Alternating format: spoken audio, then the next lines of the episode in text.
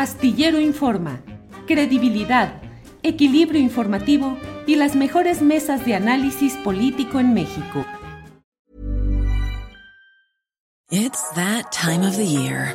Your vacation is coming up. You can already hear the beach waves, feel the warm breeze, relax and think about work. You really, really want it all to work out while you're away. Monday.com gives you and the team that peace of mind. When all work is on one platform and everyone's in sync, things just flow wherever you are. Tap the banner to go to Monday.com. Hey, it's Ryan Reynolds, and I'm here with Keith, co star of my upcoming film, If, only in theaters, May 17th. Do you want to tell people the big news?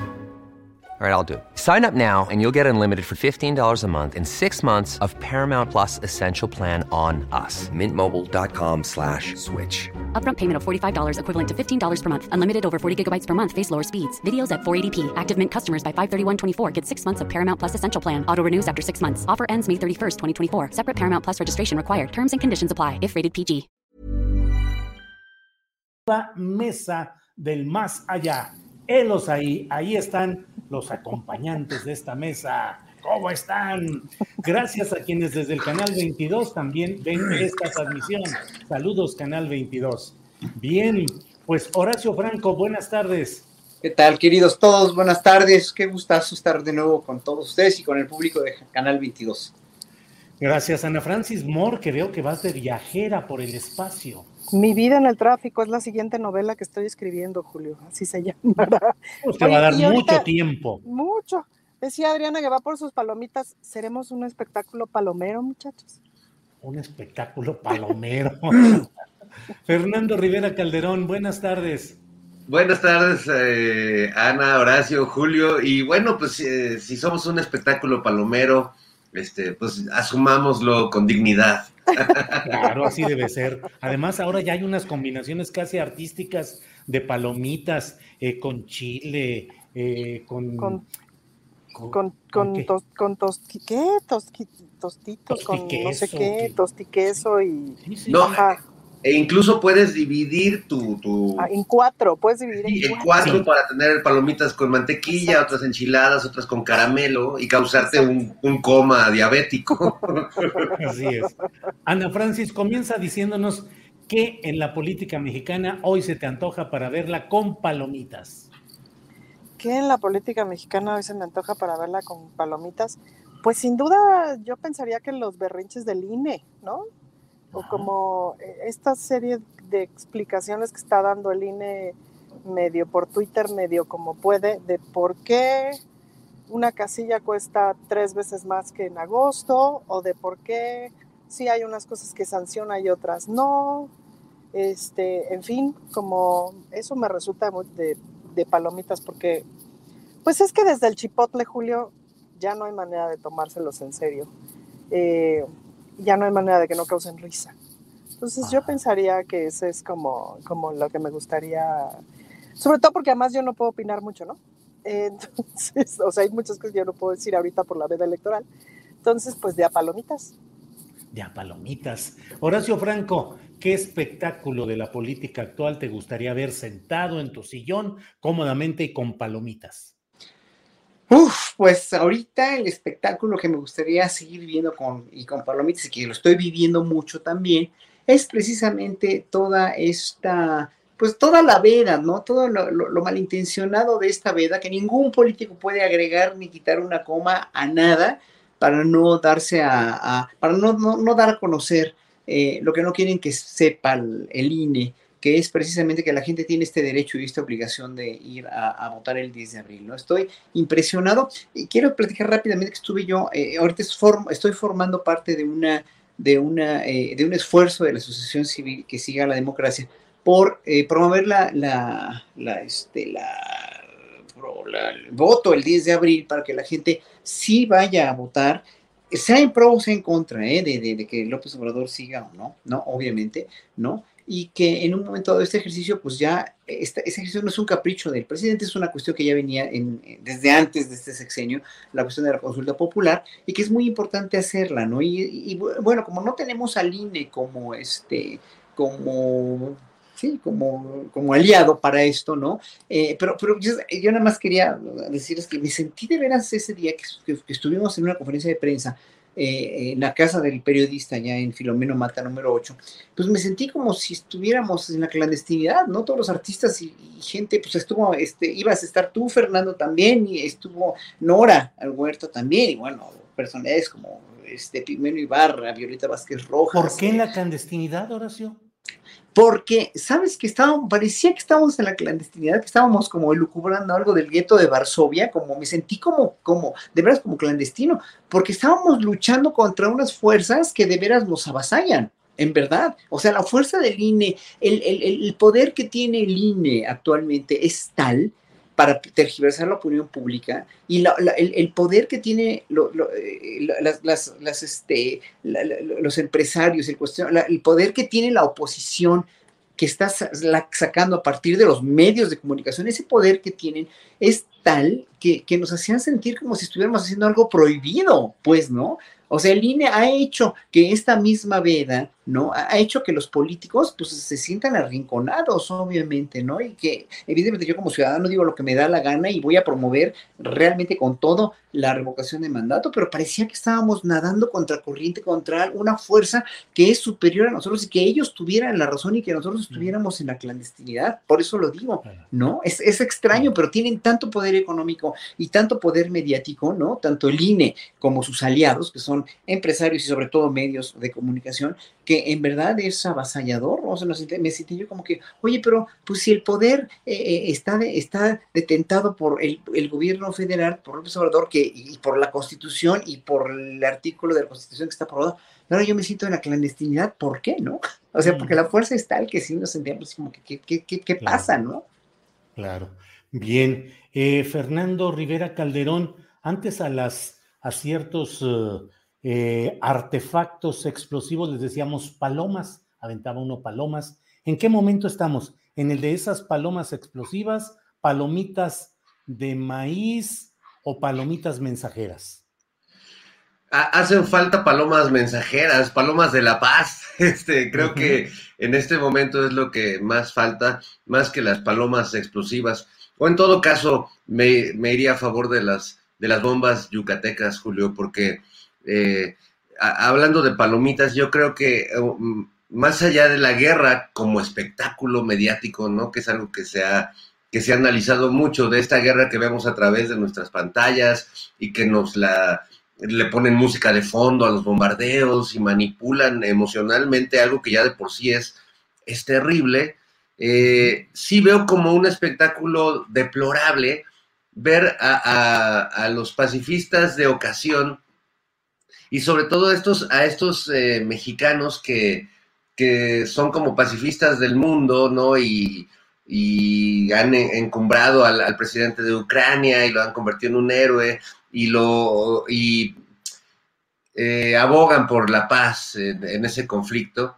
Pero aquí no dudan en, insistir que el abrazos, no balazos no funciona y cada que vemos un episodio de violencia, piden la mano dura y dónde está ese gobierno autoritario que mandaba el ejército a, primero disparen y después virigüen.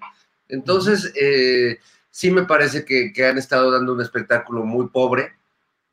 Eh, hubo un intento de protestas frente a la embajada de Rusia, pues que en cuanto les pegó el sol y les dio hambre se acabaron, ¿no? Entonces, eh, pues sí, creo que hay, en medio de esto terrible que, está, que estamos viendo, que, sucede en Ucrania, eh, también hay, espectáculos verdaderamente deplorables que algunos con la mente torcida como yo eh, disfrutamos eh, viendo esos pacifistas de ocasión, quizás con unas palomitas de las comestibles. De las comestibles, gracias Fernando. Ana Francis Moore, pues mira cómo estamos hablando con Horacio de cuasi clandestinidad en la vida política y social mexicana, cómo estamos hablando de palomas eh, de la paz y también palomas mensajeras. ¿Qué momento estamos viviendo a partir de todo esto que se ha dado en relación con Ucrania, Rusia?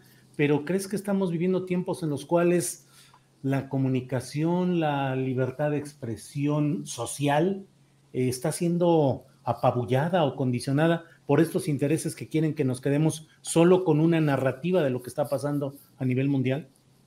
Fíjate que alguna vez em, con las reinas chulas reflexionando justo sobre la libertad de expresión em, y platicando con artistas cabareteros del resto del país, una de las cosas que nos decían los, los artistas cabareteros de otros estados de la República era, em, bueno, en tal estado no puedo hacer tal sketch, no puedo burlarme del gobernador y tal, no, no me van a hacer nada, es decir, no van a venir por mí, no me van a matar, etcétera, pero simple y llanamente a la siguiente beca o al siguiente apoyo de la Secretaría de Cultura Local y tal, no voy a tener acceso y me voy a morir de hambre, pues, ¿no? En fin, como muchas de esas cosas.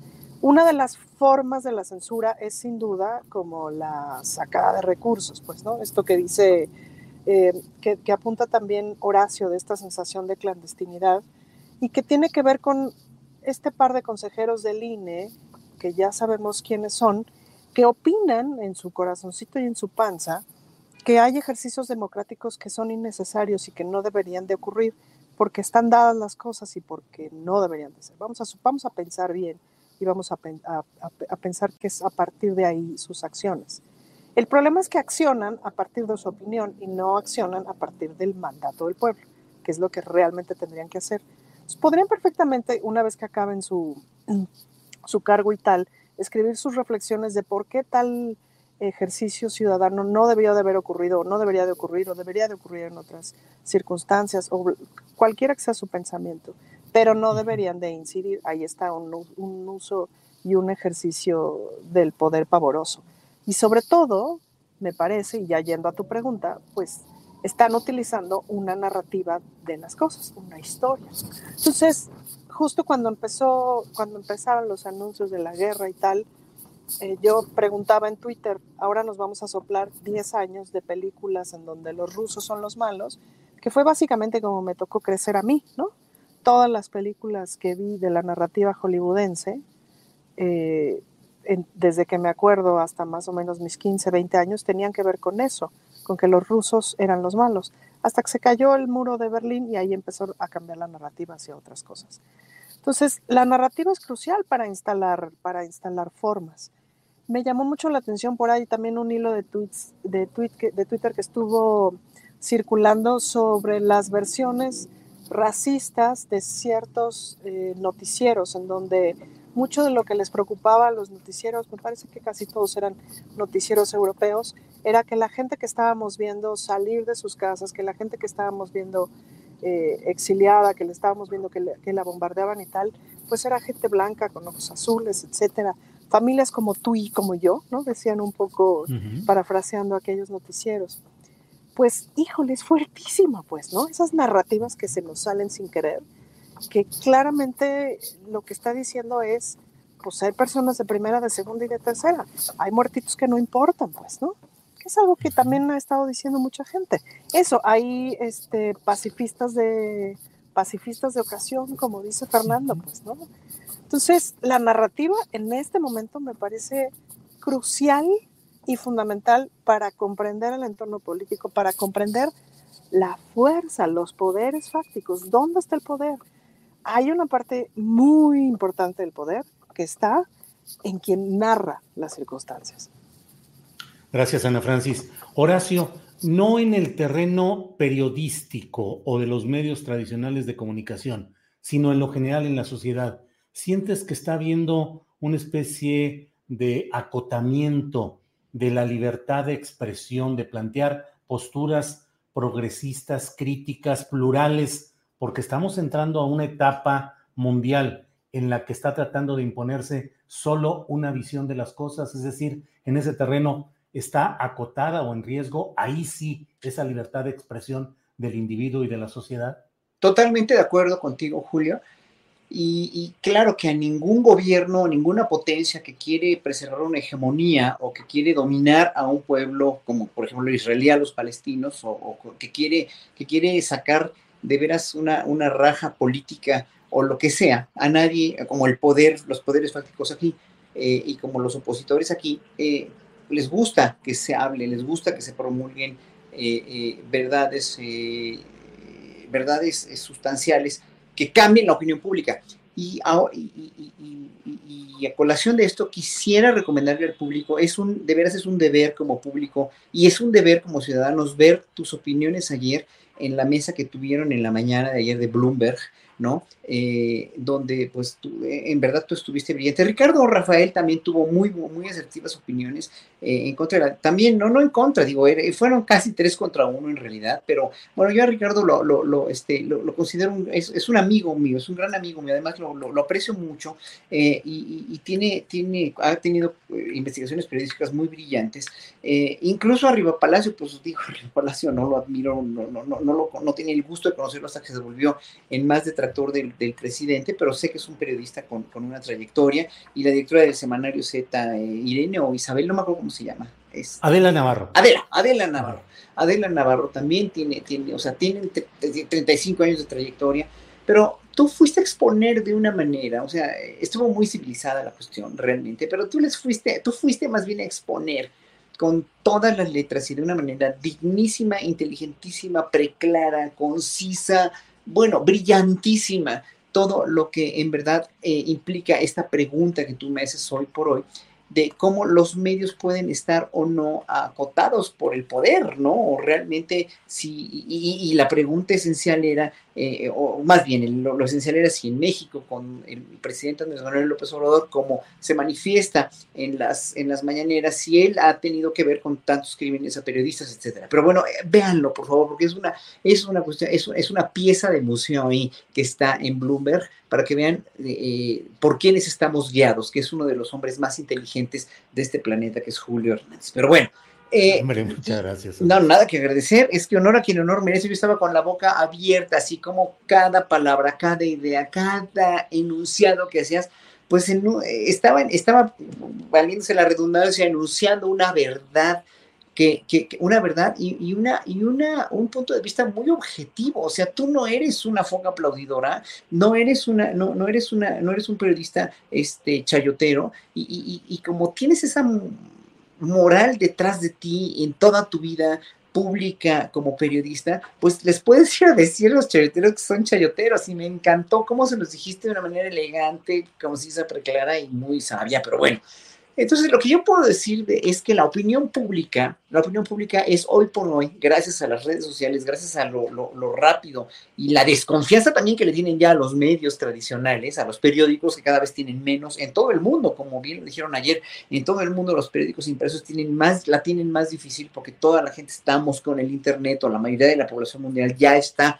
mudando hacia el Internet, excepto la gente muy pobre que no tiene acceso a esta, pero obviamente la opinión pública cambia con, con, estos pasos agigantados y a las potencias no les gusta para nada. Y por eso esas potencias eh, eh, están tratando finalmente de bloquear y de tergiversar o de, o de, o de eliminar, ¿no? La, ah, para que la opinión pública no cambie y para que la opinión pública se quede solamente de un lado o solamente de otro, están cambiando, están tratando de bloquear a las redes sociales y a lo más que puedan y están tratando obviamente de tener no nada más sicarios que, vayan y conquisten un país o a otro, sino finalmente que están tratando de tener sicarios de la información. Bien, gracias. Gracias, Horacio. Eh, bueno, Fernando, pues se nos escapó la viajera del espacio. Resulta que ya no está por aquí en nuestra querida compañera Ana Francis Moore. Pero bueno, Fernando, ¿cómo te fue de sismo? ¿Cómo te fue de la, de la alerta, la alarma sísmica, si es que la escuchaste. Y en concreto te quiero preguntar, si hubieras estado como periodista en el Salón Tesorería de Palacio Nacional y te hubieran dicho sentados, sentaditos, ¿te hubieras quedado sentado o no? no, fíjate que eh, no, yo, yo soy de los que se salen muy rápido, estén, he, pasado malas experiencias con los terremotos eh, y pues eh, lo, primero que, agarro y habitualmente lo único es a, Perucho, que es mi compañero de vida. Entonces tengo su correa lista y pues eh, las llaves, el celular, pero a veces ni eso, a veces uno se sale corriendo. Eh, no tengo, o, más bien Perucho, como, como coordinador de protección civil de aquí, de, la humilde casa de todos ustedes, pues se, se apega a protocolos internacionales de que, hay que desalojar. Este, este señor, yo lo que creo, el, jefe de protección civil ahí de Palacio, yo, yo lo que creo, Julio, porque hemos sido muy duros juzgando su explicación de que, pues ya ves cómo somos los periodistas que andamos tras la noticia y corremos y siempre hacemos un desmadre y ya nos conoce, ¿no? El señor ya dio la impresión de que, de que no nos tienen muy buena estima, este, porque pues, nos comportamos muy raro los periodistas. Entonces, mejor que estemos sentaditos y calladitos ahí. Pero yo quiero pensar que en realidad parte del protocolo de, de, de Palacio era que el señor pues diera una especie de terapia psicológica distrayendo a los periodistas para que no se asustaran, ¿no? Para que no entraran en pánico. Entonces, en realidad, más bien los estuvo terapeando y los mantuvo ocupados haciendo preguntas y, documentando el hecho, justo para salvarlos de, entrar en, un ataque o en episodios este, de paranoia o de miedo terrible. ¿no? Sí, sí, sí, buena, esa es una buena, una buena explicación. No lo había visto por ahí, pero gracias a la filosofía perruchiana podemos llegar a estas conclusiones. Ana Francis Moore, que ya está de regreso, te He vuelto. escapaste un ratito, has vuelto. Ana Francis, si hubieras estado allí en Palacio Nacional en la mañanera cuando se anunció la alarma sísmica, cuando llegó la alarma sísmica, ¿te hubieras quedado sentada o no? No, no, yo me pelo. Yo me pelo, sí, o sea, no, yo me pelo. Es decir, no te creas que sí soy ordenada, ¿eh? O sea, sí. No, no, ahora sí que no corro, no grito y no empujo, pero sí me pelo. No, vámonos, ¿cómo crees? Eh, Horacio Franco, ¿te hubieras quedado sentado o hubieras salido corriendo? Yo hubiera hecho lo mismo que la Francis, yo sí me pelo. Es que a mí me da muchísimo pánico los temblores. Mire, ya pasé el de 85, que me pareció que no iba a volver a sentir nunca nada más fuerte que ese temblor. Me tocó en Portales, acabo yo de llegar de estudiar de Holanda, tenía yo 21 años. Acabé yo de llegar y me toca el temblor luego me tocan otros varios, y yo pensaba que nunca iba a sentir algo así hasta el del 17 que me toca aquí en la Condesa y que salí al camellón de mi casa y vi caerse el edificio de Laredo y Parras, ¿no? Lo vi, lo vi literalmente desplomarse, y después de eso ya nunca más mi vida será igual, porque si antes le temía a los temblores antes del 17, hoy les tengo un pánico verdaderamente ya fuera de, de lo normal, pero me trato de controlar y estaba yo, este, suena, suena la alarma, yo estaba viendo la mañanera, suena la alarma, ¿no? Eh, estaba yo en un gimnasio que, me queda aquí una cuadra, corro hacia mi casa, ¿no? Camino tranquilo, pero pues, vi a toda la gente ya muy asustada. Y obviamente, pues sí, yo me peleé. Y, en ese sentido, en el Palacio Nacional me hubiera pelado también, pero con mucho orden, porque obviamente estás con un protocolo, etcétera, etcétera. Y se entiende que al presidente primero se le salga porque es una cuestión de seguridad nacional, ¿no? El presidente hay que cuidarlo porque está, es la, cabeza del Estado, y ya después todos nosotros, pero yo sí hubiera tratado de salir lo más rápido posible. Claro, gracias. Eh, Fernando Rivera Calderón, ¿qué te causa pánico o pavor? Híjole, la, la maldad humana, Julio, la, locura, la, eh, los, los, demonios que se desatan en esa combinación de, una, de las personas que tienen algunos problemas ya mentales o, de una historia de vida muy dura, eh, con la falta de información o con la desinformación que puede causar cosas verdaderamente espeluznantes. Justo hoy eh, se cumplen 100 años del estreno de la película Nosferatu de Murnau, una película clave del expresionismo alemán. Yo hoy me puse mi playera de Drácula, que es la, la respuesta que hizo Estados Unidos con la Universal unos años después, pero eh, siempre desde niño he sido fanático de los monstruos y del cine de monstruos y eh, ha sido difícil en mi historia encontrar siempre a alguien que le guste ver películas de monstruos o de, de, esta clase de entidades, de fantasmas conmigo, pero la verdad es que a mí el monstruo de la ciencia ficción, de la fantasía, me tranquiliza el alma. Eh, es un poco como lo que nos plantea Guillermo del Toro en sus películas. El verdadero monstruo no es eh, la, criatura horrible y peluda que nos acecha en nuestras pesadillas. El, monstruo vive dentro de cada uno de nosotros y hay algunos que por algunas coyunturas que les permiten empoderar a ese monstruo, pues se convierten en verdaderos este, leviatanes, ¿no? En el, en el kraken, o sea, pienso en, el monstruo de Putin o en el monstruo que es Biden o que implica el poder que ellos encarnan y, la posibilidad que tienen de apretar un botón y destruir a la humanidad o a media humanidad, ¿no? Entonces, eh, eso es lo que me da miedo, la maldad humana, la perversión, la, la ambición estúpida, ¿no? ¿A cuántas personas en este país no asesinan por mil pesos, por cinco mil pesos, por unas cantidades que son ridículas y, absurdas comparadas con lo que vale una vida humana. Entonces, creo que nada nos debería dar más miedo que eso. Y claro, eh, en, esta mm, época en la que siempre miramos hacia afuera a través de las pantallas y miramos menos el espejo, pues también se nos olvida eso, que el monstruo está adentro y que a, mí en la pandemia, pues algo que me sorprendió fue ver eh, partes de mí o zonas de mí mismo que por estar tan concentrado justo en eso, estar tan, tan, tan lejos de los demás, a quienes echarles la culpa de, lo que a mí no me gusta, pues empecé a verlo dentro de mí y, vaya que uno contiene criaturas este, espeluznantes. Así es, Fernando, gracias. Eh, Ana Francis, bueno, por cierto, entiendo que hoy el Canal 22 eh, pone más tardecito, por, para quienes nos estén viendo en Canal 22 a las 7 de la noche, más tarde pone eh, la película Nosferatu, el Canal 22, precisamente en conmemoración de lo que ha dicho Fernando Rivera. Ana Francis, ¿a ti qué te provoca pavor o alarma sísmica o no? Fíjate que ahorita anduve leyendo um, un ensayo de Judith Butler sobre, y, hace una serie de reflexiones con, de, Hannah, Arendt. Eh, lo voy a parafrasear con las patas, pero más bien les voy a decir lo que yo entendí, que fue lo que me impresionó, que es que una no puede elegir, una persona no puede elegir con quién cohabitar.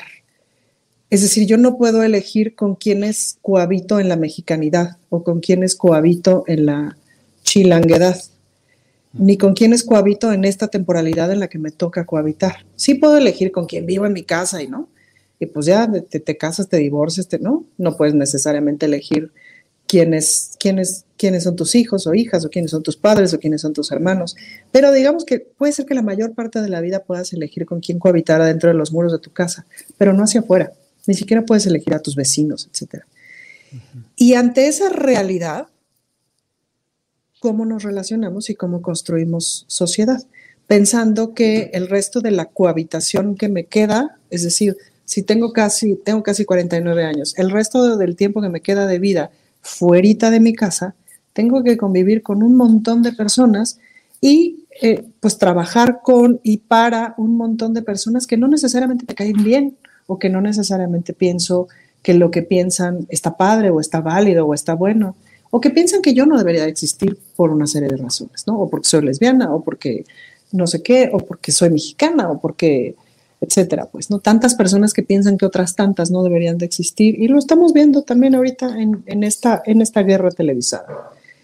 Entonces, creo que lo que me da miedo es la serie de decisiones o lo que me da pánico es la serie de decisiones humanas o la serie de decisiones que tomamos como humanos pensando que tenemos algún tipo de poder de decisión de con quienes cohabitamos cuando la realidad es que no lo tenemos, pues, ¿no? Entonces, en el momento en que empezamos a tomar decisiones para diseñar, rediseñar o recambiar no nuestra relación y la manera en la que nos entendemos, sino rediseñar con quienes cohabitamos. Esto significa eliminar a unos o a otros, hacerlos hasta allá, hasta allá, hasta la orillita de la ciudad, para que, para que no los vea yo, etcétera. Pues eso y eso como convertirlo en una teoría, convertirlo en una cultura, convertirlo en una práctica de vida, ese es mi mayor pánico, pues, ¿no? Como esa serie de decisiones que tomamos.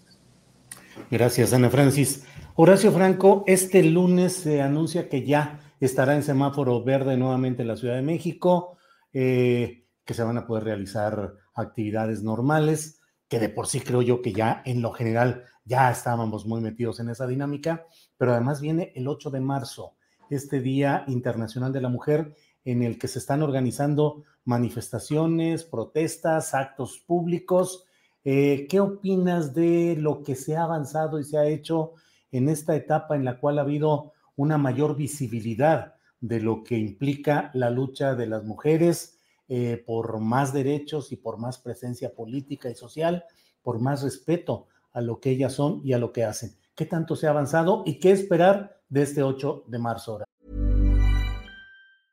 A lot can happen in the next three years. Like a chatbot may be your new best friend.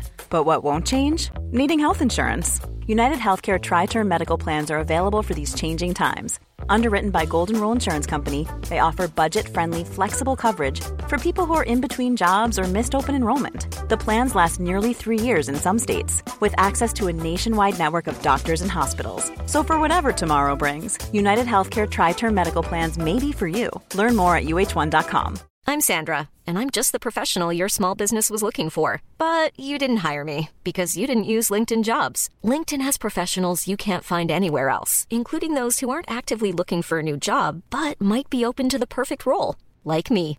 In a given month, over 70% of LinkedIn users don't visit other leading job sites. So if you're not looking on LinkedIn, you'll miss out on great candidates like Sandra. Start hiring professionals like a professional. Post your free job on linkedin.com/people today. Mira, yo creo que eh, de dientes para afuera, la sociedad eh, se ha vuelto más feminista, ¿no? De dientes para afuera eh, hemos sido más eh, considerados con las minorías.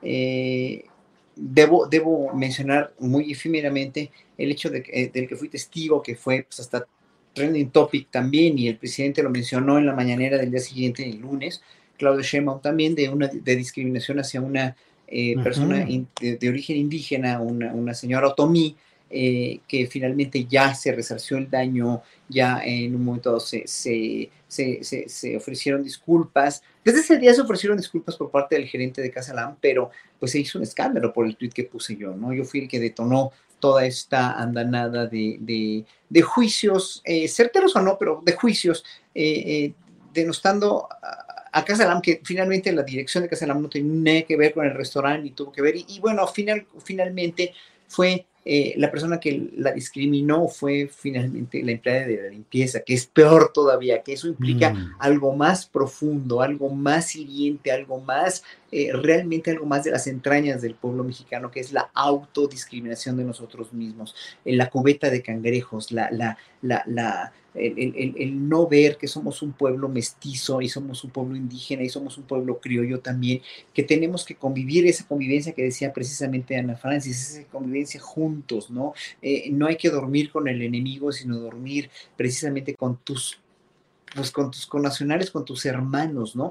Y, y como llamamos hermanos a los rusos o hermanos a los ucranianos o hermanos a los no- latinoamericanos, a ver, ¿realmente somos hermanos o no cuando, cuando nos conviene o no, no? ¿Realmente somos feministas o no cuando nos conviene o no? ¿Realmente somos indigenistas cuando nos conviene o no?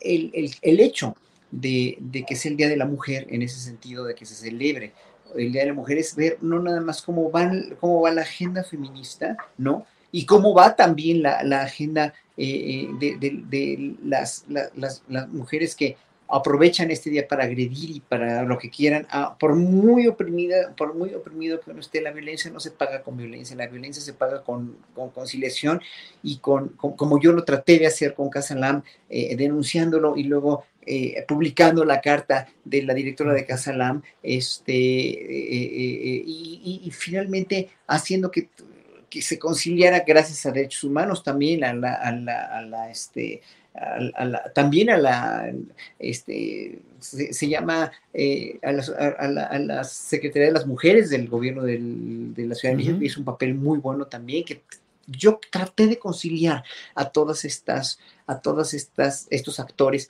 del acto de discriminación. Y la misma Casa Lam, el mismo gerente de los restaurantes de Casa Lam también. O sea, todo tiene que, que ser conciliatorio, porque cuando hay violencia para con la violencia ancestral, eh, sí, no tiene, para mí no tiene caso, no, para mí no tiene caso. Entonces, hay una agenda, esa agenda también puede evolucionar y puede evolucionar favorablemente si hay conciliación, si hay violencia, no. Hay una agenda feminista, hay una agenda de no discriminación, pero mientras no lo hagamos realmente a partir de nuestra conciencia y nuestra praxis diaria como ciudadanos, a partir de nuestros actos y de nuestra fe en que de veras esto es exactamente lo que queremos y lo que vamos a hacer siempre, pues todo va a ser de dientes para afuera. Llámese el mismo presidente de la República sacando una agenda feminista o, o poniendo más mujeres en el gabinete, ¿no? Y, en ese sentido, sí, obviamente eh, soy crítico eh, en todo lo que puede llegar a pasar con presidentes, con, eh, con el presidente, Sí. con los gobernadores, con la gente eh, de los institutos de las mujeres de cada estado, etcétera, etcétera. Sí. No, no tiene que quedar como una cosa demagógica, sino como una cosa Sí. realmente fehaciente. Muy bien, Horacio, gracias. Eh, Fernando Rivera, vamos a otra, bueno, dijo la sociedad, pues, a otra marcha, a otra manifestación, a otro riesgo de violencia, pero te quiero preguntar concretamente, Fernando Rivera, las mujeres protestando a la manera institucional, tradicional, habrían logrado los grados de visibilidad de sus problemáticas, de los abusos, de todo lo que sabemos, o es necesario a veces escalar ese conflicto hasta hacerlo visible de una manera más allá de lo convencional? No, yo, yo creo que, que, todo ha abonado a que hoy el tema esté visible y en la discusión. Habrá algunos métodos con los que algunos tal vez no coincidamos, pero yo, yo no diría que, que los actos radicales de algunos grupos feministas valgan más por tener más repercusión mediática que todo el trabajo eh, intelectual, académico y, casi casi de boca en boca o de grupos pequeños se ha ido haciendo por un montón de mujeres eh, en, este país admirables, las mismas reinas chulas desde el cabaret, muchas compañeras que desde la música y que desde muchas trincheras pelean y, que uno no puede más que acompañarlas y, escucharlas. Eh, hace ratito Ana Francis compartió un video que me parece muy importante que, se, que se vea y que compartamos estos puntos porque pues, organizaron un encuentro. Ahorita tú nos contarás, Ana, cómo, cómo surgió todo esto, pero me siempre, y creo que es un tema al que somos sensibles muchos, eh, estas confrontaciones que se dan entre, entre los grupos radicales, hay que decirlo, porque no todas las mujeres que van a las marchas pues están tampoco comparten eh, necesariamente esa posición, enfrentadas de una manera muy violenta a las mujeres policías. Y escuchar el testimonio de una mujer policía, que es el que Ana compartió y que espero que lo podamos compartir de alguna manera aquí eh, con, nuestra audiencia en el chat y eso, eh, porque es escuchar el otro lado y, ver que el enemigo real no está ahí también y que de algún modo algo en este sistema tremendo en el que también la autoridad no se quiere comprometer, pues terminan enfrentando a mujeres contra mujeres. lo peor eh, del caso es que mujeres, en el caso de las mujeres policías, pues que tampoco están ni en, de ninguna manera en las mejores condiciones, ni salariales, ni de, ni de vida. Muchas son madres que tienen que ver cómo se las arreglan para dejar a sus hijos, para encargarse de la vida y aparte eh, como decía esta, esta mujer policía, pues sentir realmente miedo cuando les toca la comisión de ir a, a, estar en una marcha feminista. Esto creo que, que a, mí me hace pensar muchísimas cosas y, y, creo que eso es lo que deberíamos hacer en general los hombres en esta temporada, reflexionar un poco en silencio y, y tratar de escuchar eh, estas voces tan urgentes y tan importantes en este momento. Gracias, Fernando. Ana Francis Moore, ¿ha avanzado el movimiento feminista en, lo, en la esencia o solamente en la superficie? Tiene una mayor visibilidad mediática, pero en el fondo en México seguimos pues casi con la misma cultura del machismo y de la agresión hacia las mujeres. ¿Y qué esperar este 8 de marzo? Y la violencia. ¿Ayuda o al contrario demerita? Bueno, yo creo que ha avanzado muchísimo el movimiento feminista. De entrada, te diría la masividad que tiene ahora el feminismo, no solamente en México, sino en el mundo. Eso es muy importante y no, luego como que no lo medimos, como que no sabemos qué tan importante es y es muy, muy importante. Ahora, he participando en una serie de reflexiones y de mesas de análisis y encuentros con otras feministas y tal, y me parece que hay una conclusión a la que más o menos llegamos, que es que los movimientos feministas mexicanos están pasando por una fractura importante y me parece que también es, cierto que es un asunto regional.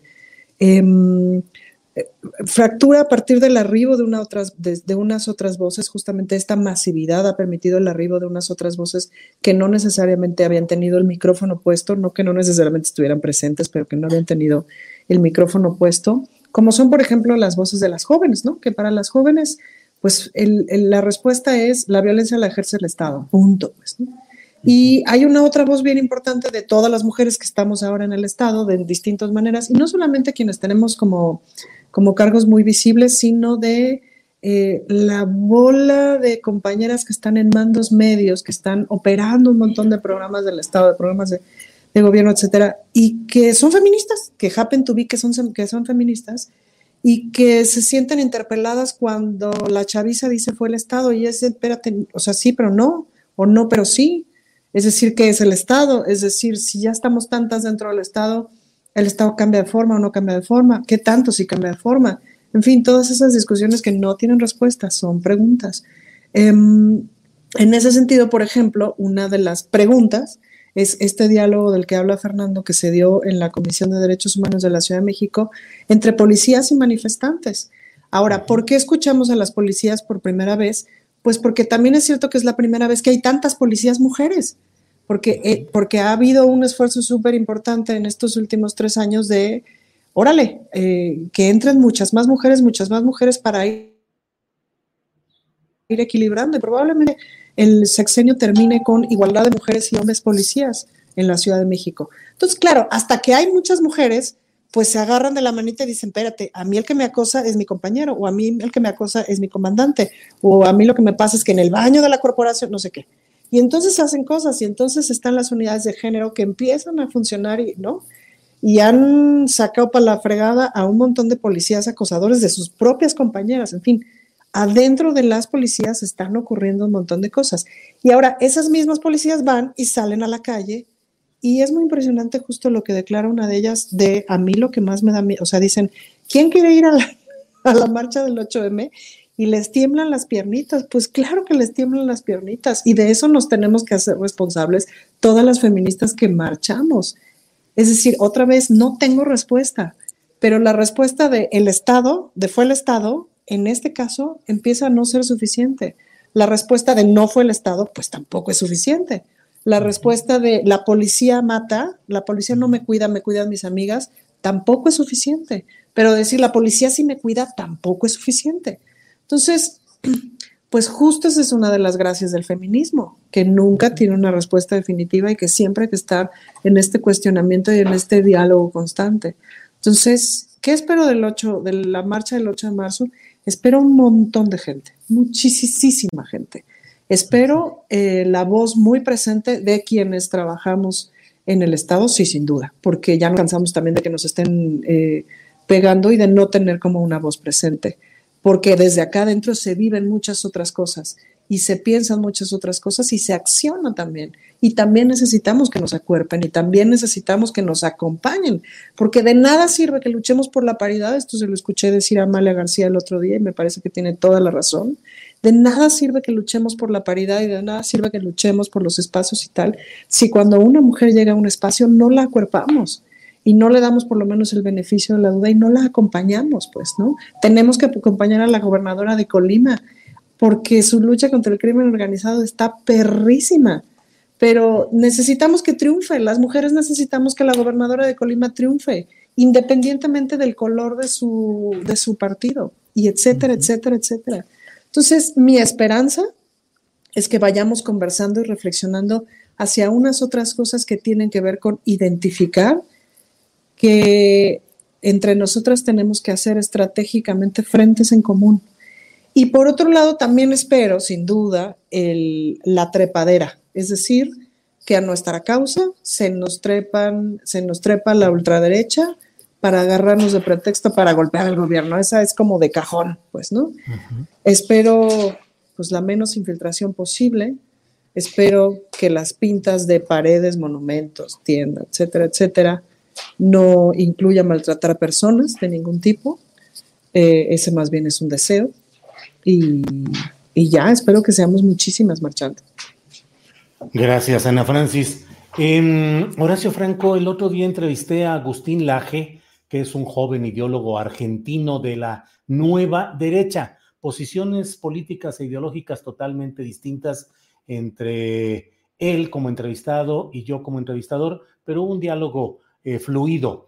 Em, entre otras cosas, dice él que el nuevo líder de la nueva, el líder de la nueva derecha en México podría ser este personaje Eduardo Verástegui, actor de Televisa, eh, digo, actor de telenovelas, personaje de películas sobre la cristiada, activista pro vida, y dice él que ahí está la, que él es el personaje que puede ir hacia adelante. Va a estar en estos días, está programado en Hidalgo que se presente precisamente Agustín Laje para dar un taller y una conferencia en un teatro del gobierno de Hidalgo. Y ya hoy en nuestra página julioastillero.com tenemos el, la protesta de varias organizaciones, ONG, eh, organizaciones en defensa de, de derechos humanos en general, contra esa presencia de Agustín Laje en, una, en un recinto oficial del gobierno de Omar Fayad. Pero ¿Cómo ves la nueva derecha? ¿Cómo ves ese intento de organizar esa nueva corriente en México, pues ¿Por qué te reíste de, de, Verástegui? Bueno, pues yo, yo, yo sé muchos rumores de Verástegui antes de ser aleluyo, que, que, pues obviamente no los quiero decir, pero son, son rumores. Suéltalos, Horacio, suéltalos. No, bueno, que, bueno, eh, sabía yo que era gay, pero no tenía la menor idea. No tengo la menor idea, no lo puedo afirmar ni nada. Pero bueno, yo no sé si se sometió a terapias de, de, de, eh, iba a decir de coinversión, pero esas son del FONCA, no, de conversión. Pero bueno, una terapia de conversión estaría muy bien para el FONCA también, para nosotros que, que, somos artistas. Pero bueno, no, no, no fuera de, de, lo que no sé y fuera y dentro de lo que sí sé, yo vi, me eché la entrevista completa que le hiciste a Agustín Laje y, y de veras, este, en verdad, eh, eh, con ese apellido, Laje es, Laja, es en holandés risa, ¿no? Y eso es lo que me provocó Laja, me provocó una risa eh, tremenda, pero además un miedo también a, oír a alguien tan joven que con esa convicción con la que lo dice, diciendo, de veras argumentando que el golpe de Estado por Pinochet en 1973 había sido una cosa correcta porque Salvador Allende era, era, eh, hubiera conducido a un caos como el que condujo este Maduro, actualmente Maduro a Venezuela, ¿no? Eh, o, como, el que, que, estaba conduciendo Chávez y que, que Maduro ahora lo, lo, consumó a Venezuela, eh, diciendo aberraciones como esa, como, o sea, yo me puse a pensar cómo puede un joven estar tan adoctrinado, ¿no? Además, diciendo que eh, el partido Vox en España no es una ultraderecha para nada, es una derecha moderna, ¿no? Sí tan moderna que es, o sea, eh, o sea, es tremendo todo lo que, lo que estaba enunciando, ¿no? La cuestión de, de, la decisión de las mujeres sobre su cuerpo para abortar, etcétera, estando en contra de eso, estando en pro de Vox, o sea, yo cuando, cuando oí eso, cuando oí que es, es una derecha moderna, se me hizo realmente irónico, se me hizo total y absolutamente risible, porque sí me río, me, me río, porque de veras no puedo creer cómo un joven de esa edad y con esa inteligencia puede estar tan adoctrinado y en aras de qué, en aras de o conveniencia de qué. Yo creo que a, menos que sea muy creyente y que tenga una fe verdaderamente férrea eh, en su religión y que tenga además unos intereses y una convicción muy, muy segura de lo que quiere, puede hablar así, pero no sé, no entiendo cómo, cómo puede ser que una gente tan joven y una gente eh, que, trata de enunciar una modernidad, aún en la derecha, pueda hablar con esto. Y más cuando enuncian Eduardo Verástegui, este personaje que eh, realmente lo único que tiene su gran valor, que tiene es decir que tiene un gran valor religioso y moral y, pues no sé, no, yo nada más lo vería junto a Peña Nieto sentado en el avión presidencial y ya con eso pues no sé, no, no digo, no, no, no diría que pierde su valor moral por haberse subido al avión presidencial, o por ser amigo de Peña Nieto, pero no sé, yo ahí nada más me callo, no tengo, no me consta, no tengo, no tengo la menor idea, pero sí finalmente yo creo que, que ahí está muy equivocado, porque Eduardo Verástegui lo único que ha hecho es mostrar precisamente una preparación muy precaria en lo que políticamente hablando eh, eh, lo podría en un momento dado, eh, se le podría encomendar una un liderazgo para la derecha, pero ni mínimamente, o sea, es que es, es tremendo, ¿no? O sea, es, es eh, eh, o sea, ahí sí, por ejemplo, el, joven Colosio, el joven Donaldo Colosio, eh, pues le lleva años luz porque él ya es un joven político, ¿no? Que ojalá se depure, que ojalá que no se, no se aferre al nombre de su papá para poder hacer una carrera política. Pero bueno, este, no, no puedo concebir yo una persona un, como Eduardo Verástegui al frente de ninguna cuestión política. Bien, estamos ya en la parte final de nuestra transmisión para Canal 22, pero seguimos luego por aquí. Pero Fernando Rivera Calderón, eh, estamos hablando de un argentino, ideólogo argentino de la derecha, Agustín Laje, y estuvo también en México, ha estado eh, Luis Ignacio Lula da Silva, expresidente de Brasil, un personaje de primer nivel en la formulación y la lucha social desde la izquierda. Y él dijo en una reunión con eh, morenistas o seguidores en general de la 4T, pero creo que eran particularmente de Morena, dijo que se preparen porque sus adversarios ideológicos, los que no aceptan su compromiso con el pueblo y la soberanía nacional, no les van a dar tregua. ¿Cómo lo ves, Fernando? Bueno, pues que Lula tiene toda la razón. Yo nada más antes de, entrar a Lula sí quería decir que, que este personaje, Agustín Laje, está siendo muy injusto al, decir que Verástegui es el, va a ser el estandarte, porque, oye, ¿y dónde deja a Chumel Torres, a, Carlos Flores de Mola, a, Palazuelos, que seguro volverá por. O sea, no, no, me parece injusto. Han hecho más... mi, Lili Telles, mi, Lili Telles, no me la olvides. ¿Cómo se llama Ana Francis? Mi Lili Telles. Mi Telles. O mi Margarita Zavala tampoco me la. Oye, pero todos estos, son, todos estos son heterosexuales, ¿eh? hasta donde yo oí ahorita, todos estos nombres. bueno, pero Cuadri es transfóbico, a lo mejor este, puede, puede entrar en alguna categoría ahí. Este, bueno, por otro lado, lo, lo de Lula creo que tiene toda la razón sobre todo a un partido morena que, siento que en muchos sectores se ha alejado de la figura del presidente, que parece que muchos ven al, al eh, López Obradorismo como una cosa y Morena como otra cosa, donde Mario Delgado pues ha puesto algunos candidatos que han estado muy cuestionados y todo eso. Eh, entonces yo creo que sí valdría la pena, porque sí hay algunos actos de exceso de confianza eh, de exceso de soberbia política y pues bueno, eh, cualquier miembro de Morena, por mucho triunfalismo o por mucha confianza que tenga, pues todos son conscientes de que el efecto López Obrador no les va a durar para siempre. Y el liderazgo del presidente es tan grande que no deja ver a veces esas carencias que hay a nivel partidista eh, y que pues implican que ponerse a, pensar y preocuparse un poco porque, bueno, quizás la verdadera oposición para el 2024 esté dentro del propio Morena, ¿no? Y habría que, ver qué tantos riesgos. Por otro lado, a mí me encanta que haya venido Lula y que haya dado ese espaldarazo y que nos haya dicho, eh, el presidente López Obrador es un regaliño del cielo que ustedes no han valorado todavía. Es como eh, eh, mi hermano del alma, realmente el amigo, como decía Roberto Carliños. Entonces, creo que eh, Lula tiene una experiencia que aquí en México yo espero que nunca vivamos y que está muy bien retratada en el documental que pueden ver en Netflix, La democracia en peligro, donde cuenta cómo la oligarquía económica brasileña pues conspiró de una manera eh, al mejor estilo Salinas de Gortari para no solo meter a la cárcel a Lula, sino para pues derrocar que es que legalmente a Dilma Rousseff. Yo creo que es un documental que tendríamos que ver en México necesariamente, porque me parece que Claudio X y muchas de esta banda, este, con aspiraciones de golpistas, pues lo están tomando como una especie de manual de usuario, ¿no? Para, para dinamitar, para golpetear cotidianamente al gobierno de López Obrador. Bien, pues eh, gracias.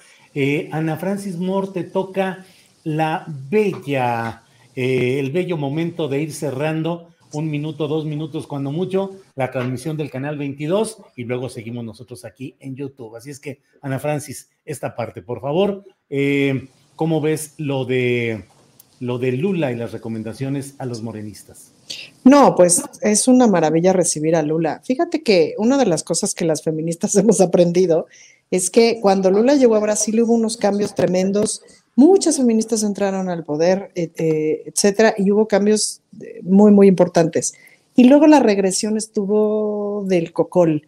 Y es importante recordar que, pues que por ejemplo, un congreso como Brasil creo que tienen ciento treinta y tantas personas evangelistas ahí, congresistas evangelistas, y eso siempre significa, o sea, personas, digamos, muy religiosas, muy fundamentalistas en su manera de concebir la religión, pues eso siempre significa retrocesos para las mujeres. Entonces, el gran aprendizaje para mí es, y el gran mensaje de Lula es, almejas, porque lo conseguido no está escrito con piedra. O sea, aquí las cosas las tenemos que seguir defendiendo y las vamos a tener que seguir defendiendo, porque volviendo al, al principio de mi reflexión, pues no elegimos con quién cohabitamos. Y la ultraderecha está viva, la ultraderecha no, no se va, o sea, no porque gane un determinado grupo, una determinada idea, gane una elección o tenga unos determinados espacios, pues el antisemitismo no se va, la homofobia no se va, la lesbofobia no se va, el racismo no se va, y las personas que piensan que eso está bien, no se van. Y hay que aprender a cohabitar eh, de la forma más pacífica posible, pues, ¿no? Entonces, creo que el gran, la gran lección de Lula es almejas, almejiñas, como diría Rivera Calderón, porque una vez que se gana, no necesariamente se continúa, o sea, una vez que se gana un derecho, hay que seguirlo defendiendo siempre. Gracias Ana Francis Moore y gracias a quienes nos han acompañado de Canal 22. Nos despedimos del Canal 22. Gracias a todos y nos quedamos aquí en nuestro canal de YouTube. Así es que estamos ya en la parte final, son las 2 de la tarde con 56 minutos. Eh, y Horacio Franco, el postrecito, lo que desees agregar en esta parte final, por favor. Fíjate que hubo una, una un, mensajito aquí de Alex Aguilar que se sintió ofendido porque llamé aleluyo a, a Eduardo Verástegui. Y yo voy a decir a quién yo llamo aleluyo. Yo no llamo aleluyo a un creyente en sí. Cada quien puede tener la fe que quiera.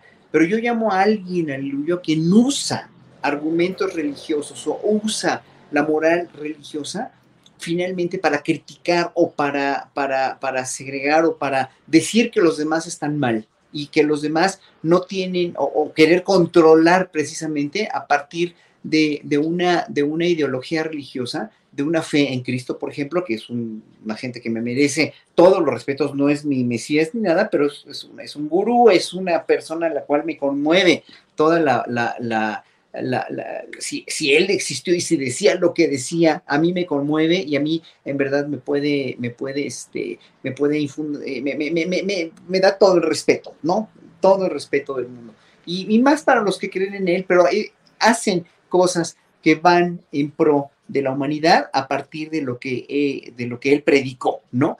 Y yo llamo aleluya en realidad a esa gente que trata de manipular y que trata de, de veras de denostar a partir de esa religión católica o protestante o, este, ortodoxa rusa o la que sea, o hasta otras religiones como el Islam o, lo que sea, de controlar y de tratar de finalmente poner eh, eh, medios de coerción a toda la gente que está tratando de vivir de otra manera. Nada más, es, es por eso. Y que, y que además se, la dan, se las dan de muy santos, se las dan de muy congruentes y como dice el presidente López Obrador también en las mañaneras, no van a misa todos los domingos, pero una vez confesados o una vez que salieron de misa, se van otra vez a fregar al prójimo. Eso, eso yo llamo aleluya, nada más. Ah, claro, ese es mi postrecito.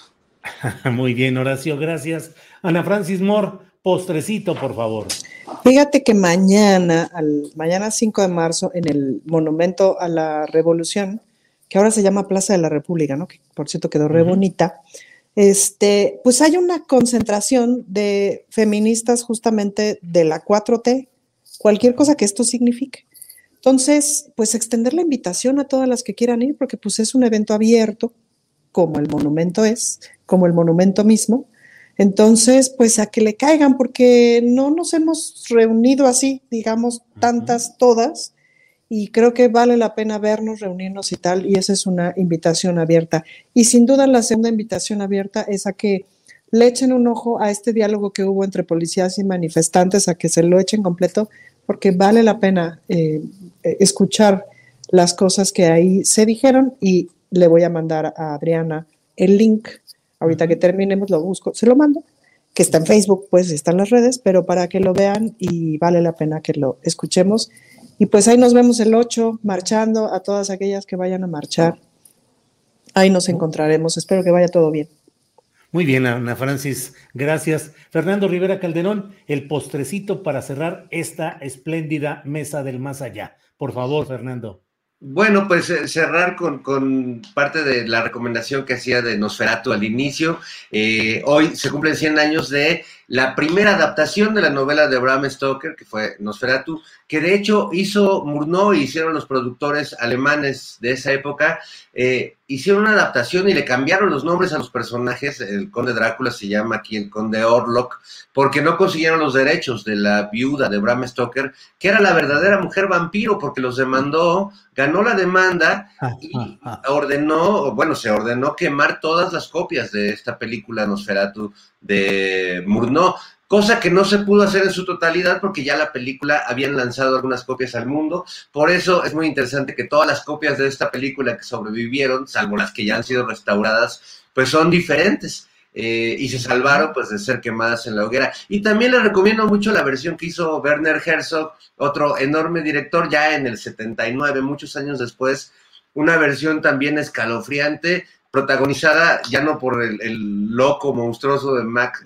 Scherk, sino por Klaus Kinski, que era otro loco monstruoso, eh, pero que era un actor impresionante. Así que, bueno, pues eh, hoy celebremos a, esos vampiros, a los monstruos de, de, la imaginación, y que curiosamente el mito del vampiro surgió como un temor de Occidente a todo lo que venía de Europa Oriental, o de Asia, el vampiro finalmente es el monstruo que se construyeron los, los europeos de, Occidente para eh, desacreditar y para sembrar miedo sobre el extranjero, sobre el otro. Creo que eh, hoy el mito del vampiro nos sigue diciendo cosas importantes sobre lo que estamos viviendo en estos momentos de guerra.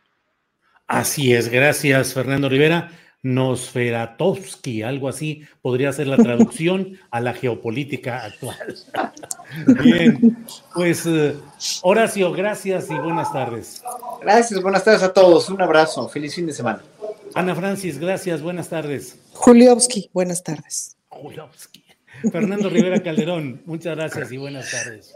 Buenas tardes a, todos y si se les antoja eh, pues un poco de sangre, mejor échense un clamato. Un pues, taquito de moronga, un taquito de moronga. moronga, qué rica. Sí, sí, sí, calla, calla. Muy bien, ya es fin de semana, ya. ya. Bueno, que pasen un espléndido fin de semana. ¿Te preocupas por tu familia? Entonces, ¿por qué darles solo huevos ordinarios cuando pueden disfrutar de lo mejor? Eggland's Best, los únicos huevos con ese delicioso sabor fresco de granja, además de la mejor nutrición, como 6 veces más vitamina D, 10 veces más vitamina E y 25% menos de grasa saturada que los huevos regulares, además de muchos otros nutrientes importantes. Así que, dales los mejores huevos. Eggland's Best, mejor sabor, mejor nutrición, mejores huevos. Para que te enteres del próximo noticiero, suscríbete y dale follow en Apple, Spotify, Amazon Music, Google o donde sea que escuches podcast. Te invitamos a visitar nuestra página julioastillero.com.